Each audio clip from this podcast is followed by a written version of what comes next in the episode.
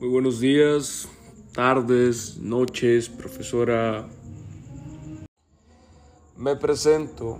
Mi nombre es Abraham Emanuel Fernández López, estudiante de la Universidad Interamericana para el Desarrollo, octavo cuatrimestre de la licenciatura de Comercio y Negocios Internacionales.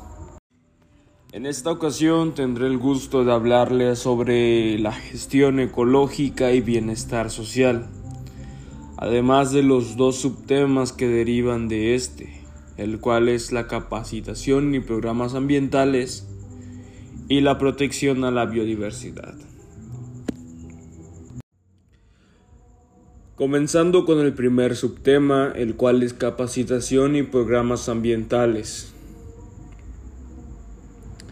¿Cómo es que como seres humanos nosotros podemos comprender las relaciones existentes entre los sistemas naturales y sociales? Bueno, esto se puede realizar mediante la educación ambiental, ya que gracias a este podemos conseguir una percepción más clara de lo que es la importancia de los factores socioculturales de los problemas ambientales. Se puede decir que la educación y la capacitación ambiental son aquellos mecanismos utilizados para lograr un código de conducta consistente con el enorme deterioro de muchos ecosistemas que representan el sustrato biológico de desarrollo industrial. Ahora bien, con respecto a la protección a la biodiversidad. Se sabe que la diversidad biológica abarca a todas las especies que viven en un espacio determinado, a su variabilidad genética, a los ecosistemas de los cuales forman parte estas especies y a los paisajes o regiones en donde se ubican los ecosistemas. El problema que existe con la biodiversidad es que las empresas no están viendo su importancia como debería ser visto, debido a que no representa economía para ellos.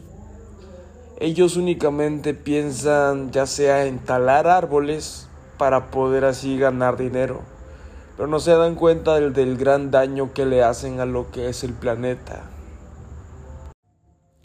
Es cierto que como personas individuales no podemos hacer mucho. No podemos parar la producción de una empresa que dañe demasiado al medio ambiente, ni tampoco podemos eliminar toda la basura de los ríos o mares. Pero podemos realizar acciones para poder contribuir a un cuidado óptimo de lo que es el medio ambiente. Ahora bien, ¿qué tipo de cosas podemos hacer para cuidar lo que es la biodiversidad en nuestro planeta? Son sencillas, daré dos ejemplos. El primer ejemplo es nunca comprar animales silvestres como mascotas. Y es que los animales silvestres deben vivir en libertad, donde encuentren todo lo que necesiten para subsistir y reproducirse. El segundo ejemplo es no extraer plantas de las áreas naturales, pues será muy difícil que logren sobrevivir fuera de su ambiente natural. Además de que se estará contribuyendo a alterar el equilibrio ecológico de esos espacios. Ahora bien, para dar término a lo que es este podcast, mencionaré una empresa que para mí es socialmente responsable por sus acciones. La empresa que yo elegí es Coca-Cola. ¿Por qué? Porque muchas de sus campañas que ha lanzado está relacionado con el compromiso al cuidado del medio ambiente ya que en muchas ocasiones esta empresa menciona que promueve la sustentabilidad de sus envases, ya sea reduciendo el peso de sus botellas, reusándolas a través de envases retornables renovándolas o reciclándolas. Además de que también menciona cómo es que está comprometido con mejorar la eficiencia energética de los equipos de refrigeración, reduciendo el uso de lo que es la energía. Y es que no solo eso, también está comprometido a activar la sociedad juvenil ya que la empresa promueve iniciativas como la Copa Coca-Cola, en la que rescata los valores esenciales del deporte.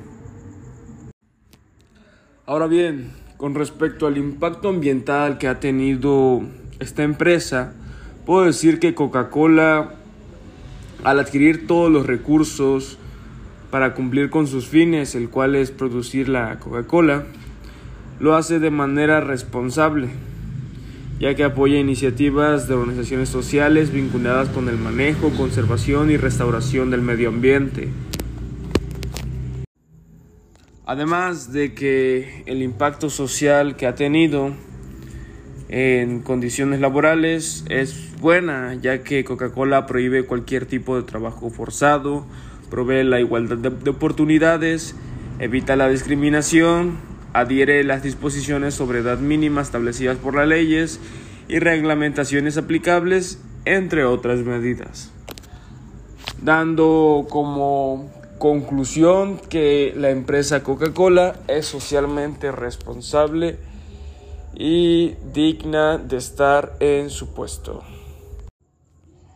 Sin más que decir, yo me despido, pero no sin antes agradecer la atención prestada.